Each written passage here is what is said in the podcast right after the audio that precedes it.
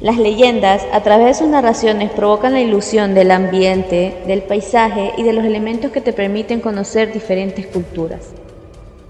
Bienvenidos al podcast Hacia lo Fantástico con Ana Alguín. Prepárate para escuchar la leyenda de la calle del Duende. Por el año de 1880, en el cantón Santa Ana, pasaba un sinnúmero de eventos inusuales.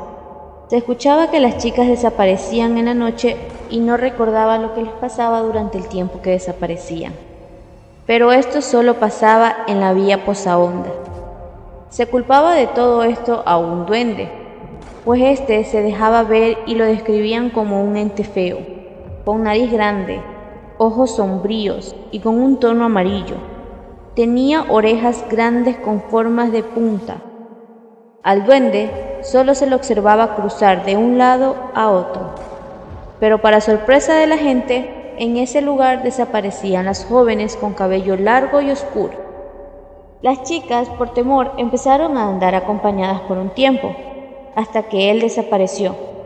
Se cuenta que una de las jóvenes desaparecidas salió embarazada. Nunca se escuchó que ella se había casado o que el padre del bebé fuese mencionado. Al contrario, se contaba que la criatura era nada más y nada menos que del duende. Cuando llegó la hora del parto, el bebé nació con orejas grandes, extremidades desproporcionadas y una actitud malévola. Después de un tiempo, la joven desapareció con su hijo. Nadie los volvió a ver, aunque se rumora que el duende los buscó y se los llevó con él.